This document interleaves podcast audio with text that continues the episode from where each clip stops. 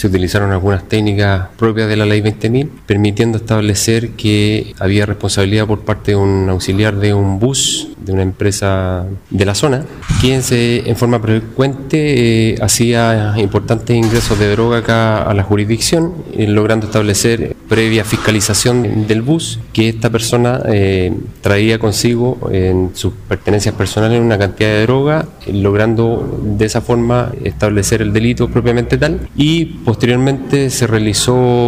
una revisión exhaustiva al, al bus, logrando establecer canalizativa en términos de ganancia del orden de los 37 millones de pesos aproximadamente hubiese significado para esta persona